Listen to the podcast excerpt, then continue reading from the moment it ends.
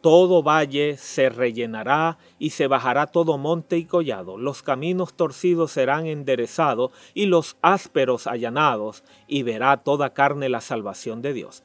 Lucas 3 del 5 al 6. El versículo dice que el Padre Celestial está arreglando el camino que nos lleva hacia Él para que lleguemos sin obstáculos a su presencia. Los hoyos los rellena, los obstáculos los quita, los caminos torcidos los endereza y lo áspero lo allana. Todo para que sea fácil y ligero el viaje de regreso a Él.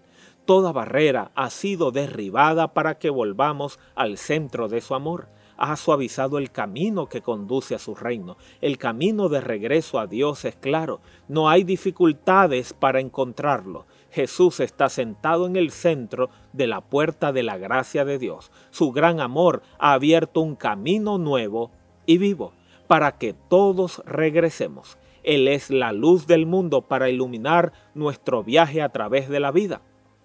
A todos nos espera al comienzo del camino que ha preparado para que nadie nos detenga ni nos desvíe. Quizás te han dicho que la senda para llegar a Dios es difícil. No lo creas. Él ha eliminado todos los obstáculos, ha preparado un camino llano. Dirige tu mirada hacia Él. Ve a Dios a la puerta de tu vida. En realidad, Él, más que el sol, es la luz que sale al amanecer. Cristo está cercano, anhela limpiar tu corazón, quiere que estés limpio cuando llegues a su presencia.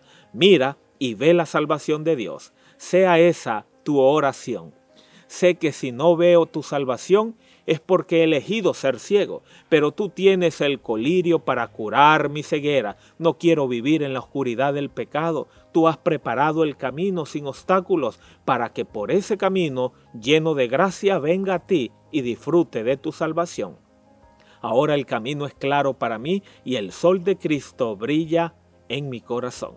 Y así habrá un mejor mañana para ti.